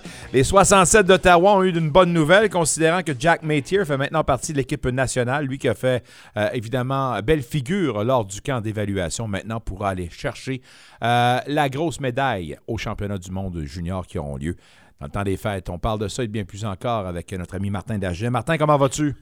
Ça va bien, toi? Ça va super bien, merci. Écoute, euh, on va parler, on va commencer par Jack Mathieu. Ta réaction suite à la confirmation pour lui de faire partie justement de l'équipe nationale? Euh, pas vraiment surpris. On s'attendait à ce qu'il reste avec l'équipe. Euh, défenseur de moitié, 6 pieds 4, il est physique. Euh, il peut jouer pas mal euh, n'importe quel rôle. Je pense qu'à ce niveau-là, ça va être un gars qui va. Je le vois comme un, gars de, troisième paire qui, va jouer en désavantage numérique, qui va affronter des gros trios adverses. Euh, non, je pense que non seulement il mérite sa place sur l'équipe, mais je pense que c'est une équipe aussi qui peut être très, très forte et difficile à battre cette année. Qu'en est-il de l'expérience qu'il va acquérir? Euh, Il a déjà de l'expérience au niveau euh, de l'équipe nationale en faisant partie des U18. Euh, il, y a une, il y a une banque d'outils que tu ramènes qui va te permettre de produire encore plus ou d'être encore plus efficace pour la deuxième portion du calendrier avec ton club, non? Oui, oui. Puis comme tu dis que le U18, euh, il y avait un, rôle de sixième, septième défenseur euh, l'an dernier avec cette équipe-là. Donc, il, a comme prouvé qu'il est prêt à jouer n'importe quel rôle pour, euh, pour aider l'équipe canadienne. Puis, c'est certain que pour nous, c'est un gars qui a fini, je pense, à moins 20 l'an dernier. C'est pas parce qu'il jouait mal, il était juste il manquait un peu d'expérience, l'équipe était moins forte, puis il jouait beaucoup. Là, cette année, il, il était plus 25, je pense que c'est le meneur dans, dans- dans le circuit. Donc déjà là, je pense qu'il prouve qu'il fait le, le travail, mais je pense que, comme tu dis, là, c'est juste... euh, on espère qu'il va pouvoir prendre ces outils-là, euh, puis euh, devenir un, un défenseur encore meilleur avec nous. Qu'en est-il de Tyler Boucher puis de Vincent Raher? Est-ce que c'est déjà confirmé pour eux la, la- la- la participation? Vincent Royer, oui. Lui, c'est certain qu'il va faire l'équipe. Je te dirais que ça va être un des meilleurs joueurs là-bas. Tyler Boucher, on s'attend de une mission de la part de, de, Hockey USA dans les prochaines 48 heures. Excellent. Ben, on va attendre ça avec grand intérêt, évidemment. Euh, défaite de 5-3 contre Windsor, défaite de 1-0 en fusillade contre London et victoire de 5-3 contre Guelph. Euh, Est-ce qu'on peut comprendre, vous avez très bien rebondi, considérant que c'est pas la puissance Guelph, mais après ces deux défaites-là, il fallait faire quelque chose, puis vous avez profité évidemment de l'adversaire. Oui, en même temps, à Guelph euh, jouait beaucoup mieux dernièrement. Je pense que ça faisait 4 matchs sur 5 qui gagnaient. Euh, on a n'a pas été bon euh, jeudi soir contre Windsor. On a été très bon contre London dans le match qui s'est terminé 1-0 en fusillade. Les deux gardiens ont été excellents. Ça aurait pu aller euh, sur un côté comme de l'autre. Dimanche, on savait que c'était pas pour être facile parce que Jack Metier est parti jeudi après le match en direction de, de Moncton là, pour rejoindre l'équipe canadienne. Tyler Boucher est parti après le match contre London. Euh, il nous manque encore quatre gars là, qui peuvent pas jouer présentement, dont Jack Beck, là, qui est probablement notre meilleur attaquant. Donc, on, on, on perd de plus en plus de joueurs. On, on- on savait que ça pourrait être difficile dimanche. On est content d'avoir été chercher la victoire. Là, on va perdre Vincent Ward demain. Euh, je pense qu'on va jouer à 10 attaquants et 6 Oh. défenseurs là, pour le match de vendredi, samedi et dimanche. Donc, euh, ça va être difficile en fin de semaine aussi. On l'a vu euh, hier, euh, DJ Smith jouer avec 10 attaquants. Ça doit être une méchante séance de jonglage et un beau casse-tête. Comment vous gérez justement ce match-là, autant pour vos meilleurs effectifs que pour vos joueurs de soutien? là? Ben, c'est ça qui est difficile. Le fait qu'on joue trois matchs en trois soirs, ça fait que tu peux pas. Ben, tu peux surutiliser certains joueurs, mais jusqu'à. Une certaine limite. pas Ben, exactement. Donc, c'est ça qui va être le plus difficile. Euh, on- a quand même une potée de profondeur. Moi, je te dirais qu'on a deux, trois attaquants là, qui, qui jouent à peu près 4 à 5 minutes par match, euh, qui vont devoir nous en donner plus. Je suis pas certain qu'ils sont capables. Euh, puis il va falloir marquer des buts par comité. Il va falloir trouver des façons de gagner. Il va falloir être bon défensivement. Puis il va falloir peut-être que nos gardiens là, nous volent un match ou deux en fin de semaine. Je pense que ça va être comme ça jusqu'à jusqu'au retour de Mathieu, Roar, puis euh, Tyler Boucher se fait l'équipe. Puis comme de raison, un Jack Beck en santé. Donc, je dirais jusqu'au 5, 6, 7 janvier, là, autour de, ce- de- de cette date-là, les gars devraient commencer à revenir. Parce que vous autres, là, euh, à moins de me tromper, il vous reste seulement trois matchs avant la pause de Noël, là, avant la pause du temps des fêtes. Donc, c'est pas, Après, nécess- ça recommence juste le 30, euh, 30 décembre. c'est pas nécessairement catastrophique comme situation. là. Non, c'est certain que le, le 3 en 3, comme je disais, c'est pas idéal. Tu, veux des fois, quand tu as une pause entre deux matchs, tu as une journée de congé, tu peux surutiliser des joueurs. 3 en 3, tu peux le faire pour un match. Le deuxième, ça devient plus difficile. Le troisième, c'est très, très difficile. Euh, à un moment donné, les, joueurs commencent à le ressentir. Euh, mais, comme je te dis, chaque équipe a eu des blessures. Nous, on a été chanceux là, à part des, des deux, trois dernières semaines. Cette année, ça allait quand même assez bien côté blessures, comparativement à l'an dernier. Là, je ne sais pas si tu te rappelles la même date, je pense qu'il manquait 8 ou 9 gars l'an Ouais. dernier. Euh, donc, euh, non, on va voir que ça va donner, mais en même temps, c'est une opportunité pour, pour les plus jeunes ou ceux qui jouent moins habituellement de, de montrer leur savoir-faire. En onde avec euh, Martin Dagenet des 67 d'Ottawa. Vous êtes dans le vestiaire jusqu'à 19h au 94.5 euh, Unique FM. Euh, seulement les 20 petits lancés dans cette victoire de 5-3 contre Guelph? Est-ce que c'est le résultat du fait qu'il vous manquait des effectifs ou on a peut-être noté quelque chose de différent dans votre approche? 20 lancés, Ben, c'est pas pense- beaucoup. Non, c'est certain qu'on commence à manquer de, de, de- comme on dit en anglais, de, de, de firepower, là, un Ouais. peu en, en attaque, mais en même temps, 20 lancés, c'est pas, comme tu dis, c'est pas beaucoup. Euh, c'est-tu la fatigue? C'est-tu les gars là, qui. c'est Les, les- nos joueurs de 17 ans, c'est. Je pense que nos trois meilleurs buteurs, c'est des gars de 17 ans, là, présentement, le Gardiner, euh, Foster, euh, puis Pinelli. Excuse, 3 sur 4 parce que Stonehouse, je pense, c'est notre meilleur Ouais, marqueur. j'allais te le dire. 18 ans. Ouais, donc, euh, mais tu sais, c'est quand même c'est des gars qui sont tous à leur première, deuxième année dans la ligue.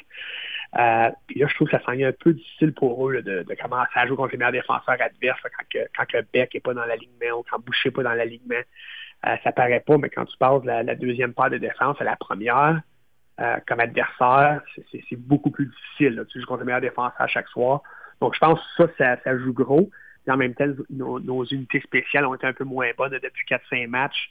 Euh, oui, on a perdu des éléments, mais on dirait qu'on manque un petit. euh, il manque un, peu de chien pour aller chercher la rondelle. Je ne sais pas si c'est la fatigue, mais on ne joue pas de l'excellent hockey là, depuis le fin du. Tu as parlé de Stonehouse, euh, parlons-en, lui qui a eu deux buts dans cette victoire-là, 14e et 15e de la saison. Ça, c'est 14 et 15 en 28 matchs. L'an dernier, 18 en 68 matchs. Est-ce qu'on peut parler de la maturité de son jeu ou comment il a amélioré justement sa facette de- offensive? là? Ben, moi, j'ai tout le temps aimé euh, Brady Stonehouse. C'est un gars là, qui. euh, c'est un, Brendan Gallagher, euh, Brad Marchand, euh, ce, ce type-là là, qui, qui, qui est dans ta face après chaque coup de euh, je peux te dire que lui et Dave se, se pognent assez souvent parce que Ah Dave, oui? est pas, pas un gros fan d'un gars qui jappe beaucoup. Puis Brady Stonehouse, c'est un gars qui adore japper. Oh, es-tu sérieux? Ouais, Mais attends une minute, ouais, là, ouais. il jappe-tu après le coach ou ben il jappe la glace? Il jappe la glace. Ah, OK.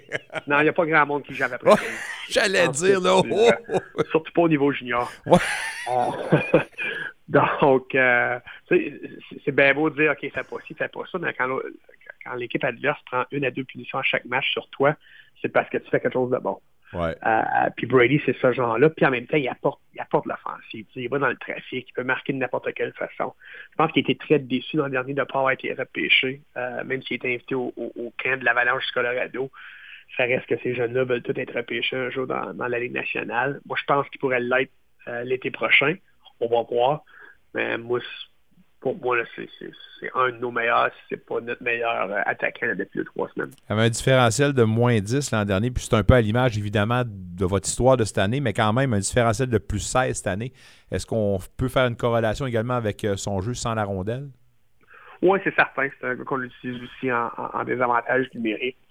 Euh, comme je te dis, c'est pas le gars qui, qui se positionne toujours le mieux, mais c'est un gars qui a une éthique de travail irréprochable. Donc, euh, quand il y a une batteur gagnée dans le coin de la patinoire, puis il, te reste 30 secondes à, écouler dans une punition, tu sais, c'est un gars à qui tu peux faire confiance. La, la rondelle va sortir de la zone. Donc, tu, aimes ça euh, à la guerre avec ce, genre de joueurs-là. Puis moi, je pense que des, gars comme Brady Stonehouse, c'est des gars qui sont encore meilleurs quand les séries éliminatoires débutent. Euh, je me concentre pas mal sur cette victoire-là, mais un joueur qui, ben, en tout cas, qui, qui m'est sorti un peu du lot, euh, Thomas Searman, votre défenseur, a reçu la troisième étoile, votre choix de troisième monde 2020. Euh, n'a pas trouvé le fond du filet, mais a participé avec une passe, si je ne me trompe pas. Mais euh, qu'est-ce qui a porté les gens à lui donner la troisième étoile? Et parle-moi justement de la qualité du jeu de ce joueur de deuxième année. Là. Comment il s'est Ben, amélioré? Avec, comme de raison, la, la- ben, la perte, le, départ de Jack Mathieu avec Hockey Canada, puis on a, on a Derek Smith qui est blessé présentement. Ça fait que Thomas Searman avec euh, Anthony Constantini et Matthew Maich, c'est des gars qui ont beaucoup, beaucoup plus de, temps de glace, parce que les trois autres, c'est trois recrues de, de 16 et 17 ans. Euh, donc, c'est certain que là, euh, Thomas joue en avantage numérique, joue en désavantage numérique. On parle de 22, 23, 24 minutes par match, puis habituellement, il en joue peut-être 17, 18. Donc, euh, non, il fait le travail. Je pense qu'il a fini avec un différentiel de, plus 2 lors de ce match-là aussi. Donc, il fait beaucoup de belles choses, très belles passes en avantage numérique. Euh, donc, encore une fois, on l'a dit tantôt, là, de, quand, quand tu perds des gars comme Jack Mathieu ou Tyler Boucher ou Vincent Moore, ça donne l'occasion à, certains joueurs plus jeunes de, d'élever leur jeu d'un cran, puis c'est ça que Thomas fait présentement. On peut-tu parler de vos auxiliaires à Max Donoso, euh, Nolan Chartrand ainsi que Beau Piroski? Mackenzie est-il suspendu à cause de sa bagarre euh, goaler à goaler ou ben Exactement. Il y a eu trois matchs de suspension, donc il va être de retour euh, ce vendredi là, pour le combat entre, entre gardiens de but. ça, ça, ça sort de l'ordinaire un peu, ça? Ben, c'est certain que c'est rare. Euh, c'est ce genre de match-là. Les, les coachs s'engueulaient, qui très, très rare. Moi, ça fait un an et demi que j'étais avec Dave, puis je l'avais jamais vu euh, sortir de ses gonds, surtout face à un autre entraîneur. Euh, je pense qu'il y a eu des, des gestes disgracieux dans le match. Ça faisait deux fois que le gardien adverse là, voulait, voulait que, que McKenzie s'approche pour initier le combat. Puis euh, ça, s'est passé, ça s'est passé. On a eu des gardiens d'urgence qui sont venus nous aider en, fin de semaine, des gars qui jouent à Junior B dans, dans le sud de l'Ontario. Mais pense qu'on aimerait mieux là, garder nos deux gardiens là, euh, euh, pour, pour le reste de la saison. Là. Donc, on, on a, on comme fait comprendre à McKenzie de, de- que ça se reproduise pas. J'allais dire, je suis sûr qu'on a adressé la situation de- derrière des portes closes. Est-ce qu'on a bien réagi d'un côté comme de l'autre? le Oui, oui. Puis tu sais, c'est des choses qui arrivent. Puis des fois, la, la- la- la pression, des fois, quand tu es plus jeune, puis la- la- la- la- l'ambiance, puis euh, c'est certain que c'est des choses que tu vois moins souvent dans le hockey. Puis je te dis pas que je suis pour ou contre ça. Mais c'est des choses des fois qui arrivent. Puis je pense qu'on a tourné la page. Puis c'est un- j'assume que, que Colin McKenzie va avoir un départ en fin de semaine. J'assume que Max Leno va en avoir deux, même si ça n'a pas été décidé. Mais les deux jouent super bien pour nous. Donc, euh, comme je te disais tantôt, là, on, on- veut les avoir dans notre alignement. Je veux pas te mettre sur le spot, mais je dois te poser la question. T'es-tu pour ou contre? Une bataille au hockey, je te dirais que je suis encore pour, mais j'aime le fait euh, qu'ils ont éliminé les, les, les batailles stagées. Ouais. Euh, je- J'essaie de trouver le terme français là, pour... Euh, pré, pré, euh, pré- ouais. Je pense que tu comprends ce que je veux dire. Ouais, là. ouais. Euh, même dans notre ligue, puis je sais pas s'ils font ça sur le bord du Québec, mais dans la Ligue d'hockey de l'Ontario, si les euh, deux joueurs qui, euh, ben, qui initient le combat euh, s'en- se touchent pas, je dirais, pour 3 ou 4 secondes et s'éloignent un de l'autre pour faire un show, comme on dit, là, Ouais. euh, nous, les juges de ligne, interviennent immédiatement. Euh, la foule n'aime pas ben ça, mais c'est. Donc, si ça arrive, c'est parce que c'est sous le coup de l'émotion, ça arrive, mais tu peux pas faire un show, ça peut pas être planifié. Euh, la seule raison, je te dis, c'est- je suis encore correct avec les combats au hockey, c'est des fois, je me dis, OK, il, va y avoir plus de coups de sa... coups de, des, des Coups salauds. des coups de salaud. Ouais, Ouais. des coups de salaud, si on l'élimine, est-ce qu'il y a des gars qui vont se permettre des choses, puis je te dis pas que ça va arriver ou que ça arrivera pas.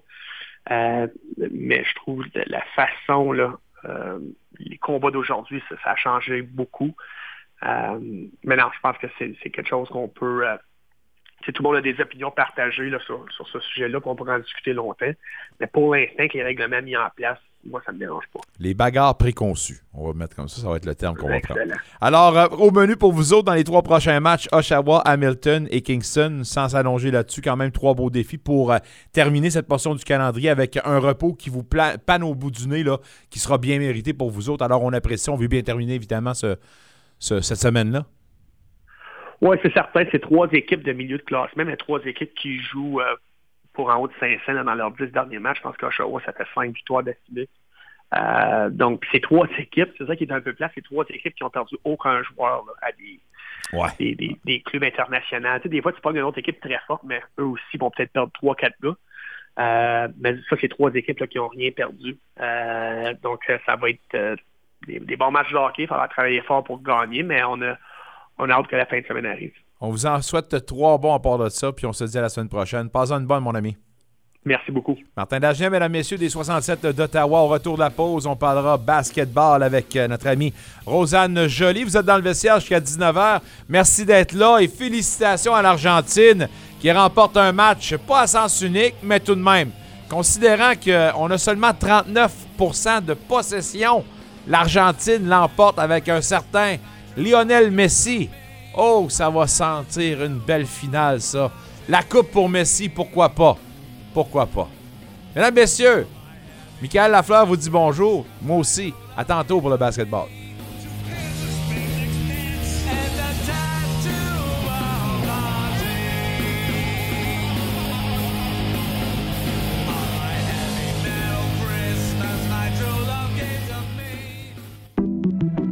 Desjardins présente Dessiner un monde meilleur avec Édouard, 7 ans. Ça, c'est ma maman. Puis ça, c'est son chum. Je les ai dessinés sur deux feuilles séparées pour pas qu'ils l'entendent crier. Sur la feuille de ma mère, je nous ai aussi dessiné une nouvelle maison.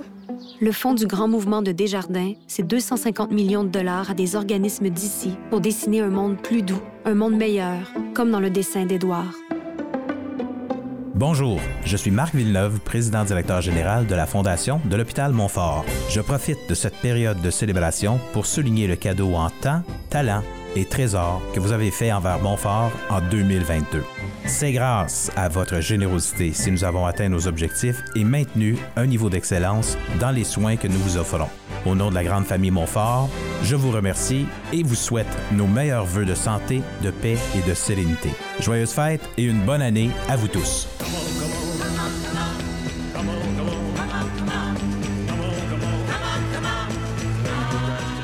Salut, ici Claude Giroux des Sénateurs.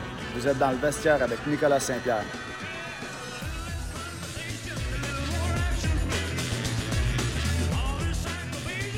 Là, dans le vestiaire, merci d'être là. Claude Giroux qu'on va retrouver avec euh, sa bande de sénateurs, les incontournables au hockey Véronique Le Sieur, dès demain, 19h. Une équipe de Montréal qui s'appelle les Canadiens seront en ville. Je ne sais pas si vous les connaissez, mais on sera là à 19h avec euh, l'avant-match du CACCA dès 18h30. Euh, Jason un peu de basketball avec notre collaboratrice et entraîneuse chef du programme féminin des GGs de l'Université d'Ottawa. Je vous présente Rosanne Joly. Rosanne, comment vas-tu? Ça va super bien, merci Nicolas, toi. Ça va super bien, merci. J'aimerais parler un peu du dossier Brittany euh, Griver, euh, Gri- Griner, euh, qui, Mhm. elle, est de retour après avoir passé plus de neuf mois dans les prisons de la Russie. C'est une histoire qui a retenu l'attention. La NBA, WNBA, pardon, qui a fait des pieds et des mains pour mettre de la pression et pour faire changer le, le- le- le- le- ben, la procédure et tout ça. Bref, il y a eu un échange de prisonniers. Et là, ben, Mme Griner qui est maintenant libre comme l'air. Or, la répercussion est majeure parce qu'en ce moment, au moment où on se parle, elle ne sait pas si elle peut confirmer qu'elle sera de retour pour l'an prochain, pour la prochaine euh, euh, saison. On parle d'un impact mental majeur pour elle et ça serait une grosse perte pour la WNBA. là. Oui, euh, ben l'impact euh, mental, euh, c'est sûr que je, je, je pense pas que je peux me mettre dans ses souliers. Il y a vraiment juste elle qui peut savoir ce que- ce qu'elle a vécu dans les prisons en, Russie. Une histoire de, fou que j'ai quand même suivie pratiquement tous les jours, vu que j'étais analyste de la WNBA. Il en parlait pratiquement à chaque match de son emprisonnement en Russie. Euh, mais il faut pas oublier aussi que ça fait ça fait neuf mois qu'elle est emprisonnée, donc ça fait neuf mois aussi qu'elle n'a pas fait de conditionnement physique. Donc c'est un mélange de, de deux choses, de remise en forme euh, puis de revenir de ce trauma-là qui, qui doit être quand même assez intense. Euh, évidemment, l'athlète en tant que tel, et euh, sans vouloir évidemment là, te faire parler de quelque chose que tu connais pas, mais je veux dire, Griner elle-même, quand on parle d'un impact, on parle quand même d'une d'une star du, du circuit féminin, là, on s'entend, puis on Ouais. peut pas nécessairement se passer de la qualité de la joueuse qu'elle est. Là. Oui. Euh, ben en fait, je la connais un peu, je connais euh, sa réputation. Euh, euh, elle aimait ça faire faire jaser un peu les athlètes de, de la NBA parce qu'elle se comparait souvent à certains centres la NBA en disant qu'elle était meilleure que certains athlètes masculins, donc elle aimait Oh! Euh, oui, ouais, si t'as la chance, tu peux regarder en ligne euh, des joueurs de la NBA qui, qui prennent ça quand même assez au sérieux, là, ce genre de, de discussion-là. Euh, mais on n'a jamais vu les un contre un. Il n'y a jamais personne qui a voulu se porter au jeu, malheureusement. Mais, euh, mais oui, c'est toute une athlète là, de, de sa grandeur et tout. Euh, donc, euh, c'est pas étonnant que la WNBA et la NBA ont vraiment, euh, ils ont vraiment fait, fait jaser beaucoup dans les derniers neuf mois pour s'assurer qu'elle soit libérée. Euh, mais, euh, mais oui, c'est son impact à elle, son histoire aussi, d'où elle vient. euh, c'est quand même une histoire assez particulière. Puis euh, c'est un, un gros, un gros poids dans la, w, dans la WNBA. Considérant ce que tu me dis sur les déclarations incendiaires de Mme Griner, ça me tente de m'en aller dans un sillon que j'avais pas prévu. Puis, si ça te tente. Écoute, Euh, oui, vas-y. Je me demandais, puis à un moment donné, quand la, la Ligue nationale de hockey est venue ici pour euh, le match des étoiles, j'avais posé la question à des athlètes féminines disant que est-ce qu'un jour vous pensez qu'on va voir une athlète féminine au hockey affronter les gars dans la Ligue nationale de hockey? Puis on m'avait vu euh, regarder en disant Voyons, d'où tu viens? C'est c'est pas une, c'est une question bizarre que tu me poses là. On, on voulait pas oser penser ça parce qu'on disait que le sport ne s'adonnait pas, c'était deux poids, deux mesures, on s'entend.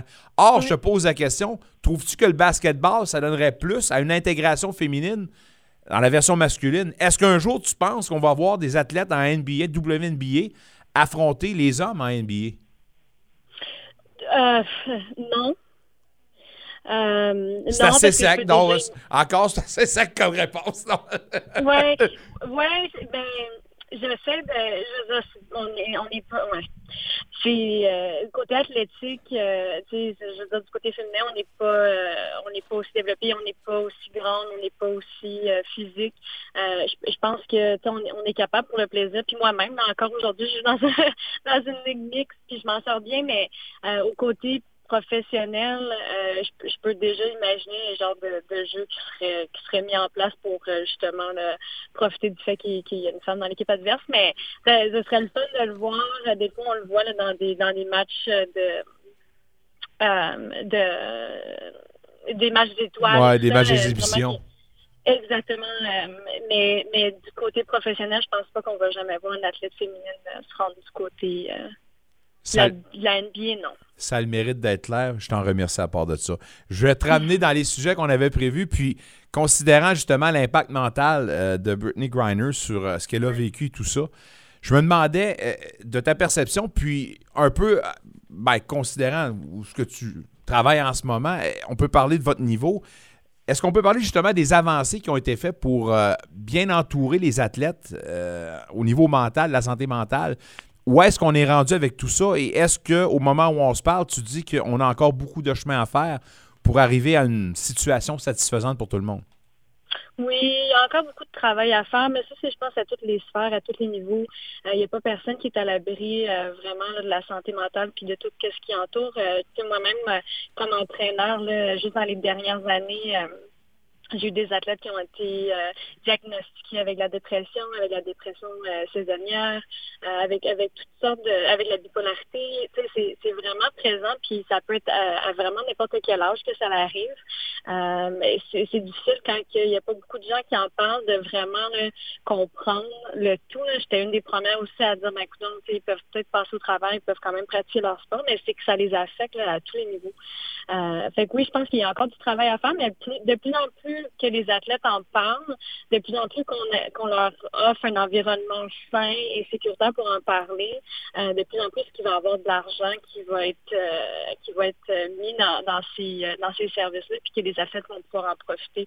Je sais qu'à l'Université on est un des pionniers dans ce dans cet élément-là, où est-ce qu'on a une consultante en santé mentale dédiée vraiment juste pour les étudiants athlètes à l'Université Ottawa. Je sais que c'est pas tous les programmes canadiens qui offrent ça, euh, mais on n'est pas encore vraiment proche de, ce qu'on on devrait faire euh, en termes de soutien pour la santé mentale. Mais c'est quand même très positif ce que tu me dis parce que je pensais pas qu'on était rendu là, c'est-à-dire d'avoir quelqu'un au moins d'a- d'a- d'associé à 100% pour se concentrer sur les athlètes au niveau mental. C'est quelque chose qu'on dont on parlait même pas il y a, il y a 10, 15 ans, 20 ans passés, on s'entend, là, Rose. Alors, euh, Ouais. euh, on, s'entend, pour moi, en tout cas, c'est très positif. Alors, la sous-question, c'est est-ce que tu trouves que de nos jours, vous êtes mieux outillés en tant qu'équipe pour faire face à ça? Puis à moins de me tromper, sans aller dans les détails, vous avez vécu quelque chose à l'extérieur qui a euh, peut-être réussi à vous souder les coudes encore plus là, depuis le début de la campagne. Ouais. Tu avais mentionné quelque chose, un impact là, en dehors du terrain. là.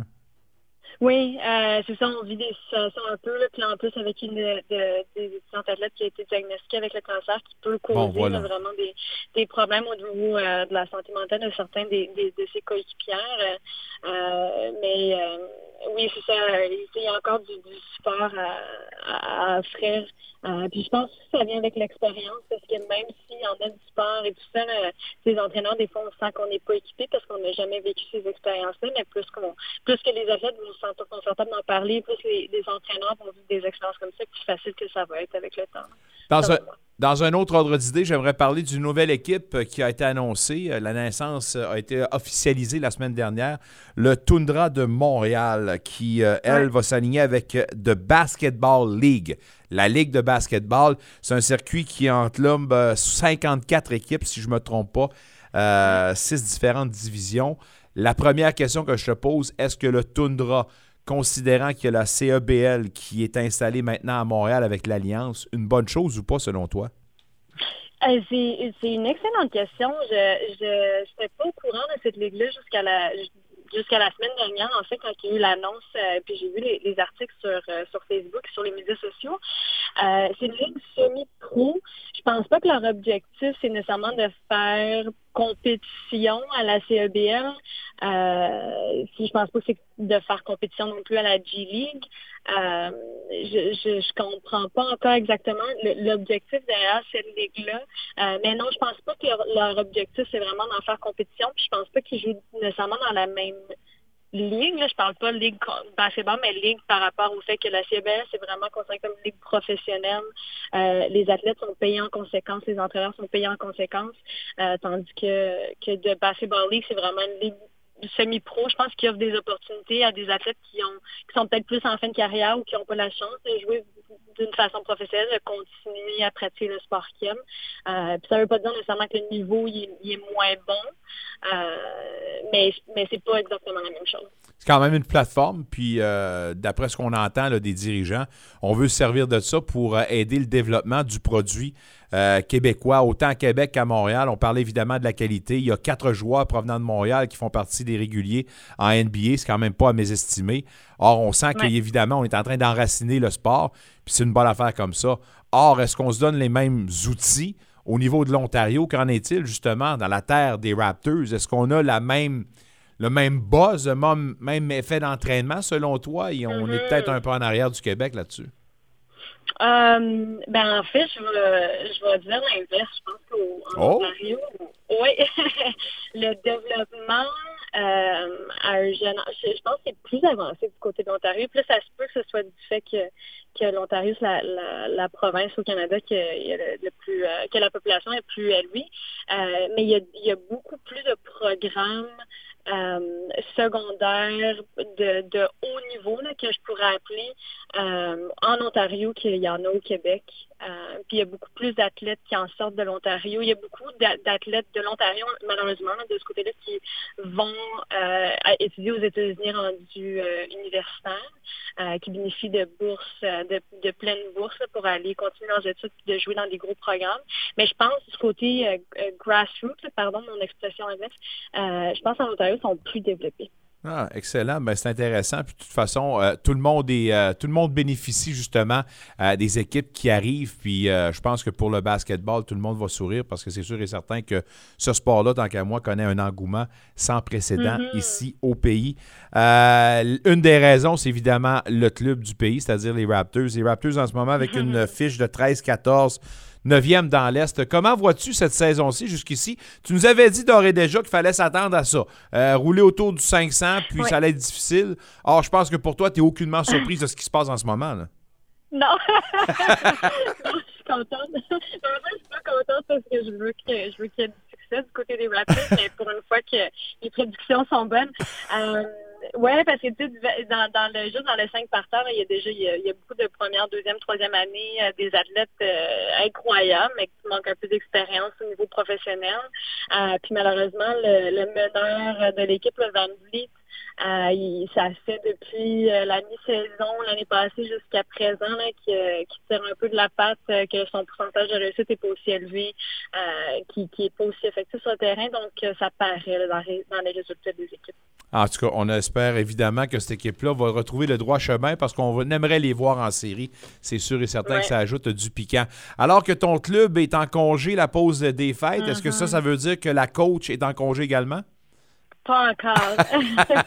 Malheureusement, c'est encore, mais ça s'en une semaine, je vais pouvoir profiter d'un d'un huit jours de congé avant que, avant que les athlètes soient de retour sur le campus avant le jour de l'an. Euh, mais, euh, mais écoute, moi j'aime ça, je suis passionnée. Euh, les entraînements tous les jours, ça me dérange pas. Euh, mais les filles savent que s'ils ont un examen la journée même, ils sont pas obligés de venir à, à l'entraînement. C'est-tu plus- de la paperasse à ce moment-ci ou bien tu as encore beaucoup de choses sur le terrain?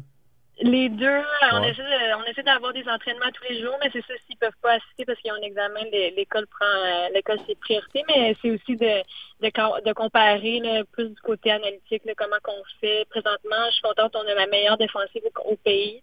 Euh, ça reste vraiment notre valeur numéro un comme, euh, comme équipe.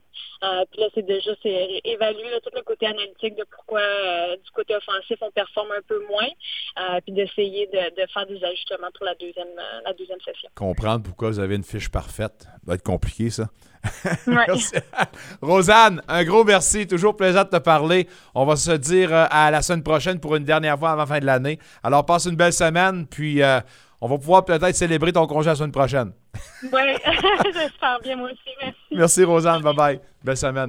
Rosanne Jolie, mesdames, messieurs. Puis, euh, évidemment, pour nous, ben, euh, on, a-tu des- on peut-tu passer euh, DJ? Non? Ben oui. On a-tu- ouais, on peut y Ben, aller. On peut y aller DJ, on peut aller Ketchup, Pinto ou Harmonic. Ça me tente d'entendre. euh, Harmonic est en français. Mais euh, on va y aller avec euh, DJ. Euh, DJ concernant évidemment l'utilisation euh, de Pinto maintenant au centre numéro 1. Est-ce que la blessure éventuelle à long terme d'un Stoussa pourrait provoquer Giroud de le placer au centre? Écoutons la réponse de DJ Smith. I mean, that is an option. Um, but I think right now, um, the way he's played on the wing for us, um, you know, and, and we do have not a surplus, but a lot of centers at this point, and uh, not as many wingers. Um, so it, it is an option, but it is a big difference when you're taking one of your top scorers and now it's a 200 foot game every single shift, every single night. I think it all depends on how long Tim would be out. If it's just a short fix, yes. Um, but uh, we'll look at all those things once we know the tests. more might be a different way to give you more. Like not necessarily the score, but uh, Yeah, you well, you, we all know um, over this little stretch where we've played pretty well, the amount of chances that we're giving up are significantly down in expected goals against. If you want to win consistently, you got to give up less. And if if Tim's out for any amount of time, you're not you're not going to score as much. Clearly, Tim drives offense a ton for us, not just on the power play, but five on five, four on four. His speed, his breakouts, you're going to have to check harder, and uh, and that's what we're going to have to do. That been to, to replace Tudzla short term, would you consider uh, getting, giving a promotion to Pinto? Do you think he's ready for this challenge, or maybe you prefer to keep it to keep him with Barrison the recap, which he's shown great things with? No, that line's going to stay together for sure. I think they're they've been a work in progress, and I think they've probably been our best line over the last three games. Um, and we're going to allow them to continue to click, and we'll have to find somebody, whether it's uh, Broussard, whether it's Drew, whatever the case may be, we'll find someone else um, to mix it up. Alex Cat is having 10 points in his past 10 games. Do you have the feeling that he's finding his rhythm and his groove with his new team? Well, points, I, I think he's right around where he's always been in his points wise, but he's finding a groove scoring. Um, but I think it comes with how hard he's working away from the puck, honestly. I, how hard he's tracking, heavy on his stick. He broke up I don't know how many plays, and then that's allowing him to get more offensive chances. And then also the power play. You know, the, the power play's been clicking, whether, you know, yesterday Drew found them, but with Timmy, they've certainly been clicking and they've had all kinds of chances. And, you know, as soon as that confidence comes for a shooter, all of a sudden they start to go in. how would you uh, talk about his progression, his good progression in that role? Second line center, he's trial by fire. And what are the elements that he needs to get better at? Defensively. The, the the harder he plays defensively, um, the better player he's going to be. I think he's always going to have an offensive knack. He can shoot the puck. He can find holes. He can make plays off the rush. Like most young centers, it's learning to defend against the, the league's best players. And Josh Norris went through it. Timmy went through it, and now he's going through it with both those guys out. Um, he's going to be a better player in the long run for it. You don't really want him to throw him into this right away. At home, it's great. I get last change, but when you go on the road, you know. Um, but he's a little bit older. He's mature. You know, I think he's ready. Do you need to gauge though his presence, the way you use it, not to expose him too much and all that, offense-wise? Yeah, I mean, I think always developments in the back of my mind what kind of player, but at the same point, we got to win games. And if Timmy's out, it's clear he's our, he's he's our probably our number one center. So you have to use him accordingly and try and win games. And like I said, there's no excuses. No one's gonna feel sorry for you. So I'm, I'm not going to expose him to the point where, you know, it'll ruin his development. But at the same point, you know, he's going to have to be out there a lot. Damn if you do, damn if you don't. Tu peux pas trop l'exposer, mais il faut gagner. Alors, euh, c'est le dilemme auquel il fait face, DJ Smith, qui devra utiliser à bon escient Shane Pinto. Demain, au hockey, Véronique Lossière, 19h contre les Canadiens de Montréal. On vous parle d'ailleurs en direct du Centre Canadien Tire pour notre prochaine émission dès demain. Il y a les Titans qui ont eu une dépêche aujourd'hui. Monsieur, la voix officielle des Titans, à toi la parole. AJ Wright, euh, notre joueur le troisième but national des Titans, lui qui était le partant au troisième but, ben, il a signé son contrat pour l'année 2023. Lui qui a eu une moyenne au bâton de 277 l'année dernière, Nicolas. Une très belle acquisition pour son retour. Un bonhomme natif de Cherry Hill. Même lieu de naissance qu'un certain Bobby Ryan, ancien des sénateurs d'ailleurs. Il y a, y faire. Alors, on va voir tout ce beau monde pour le Titan, début de la saison, au mois de mai prochain. Mesdames, Messieurs, mon nom est Nicolas Saint-Pierre, on a tous nos invités, Mick Lafleur. On vous dit merci d'être là et merci d'avoir été là. Bonne soirée, à demain.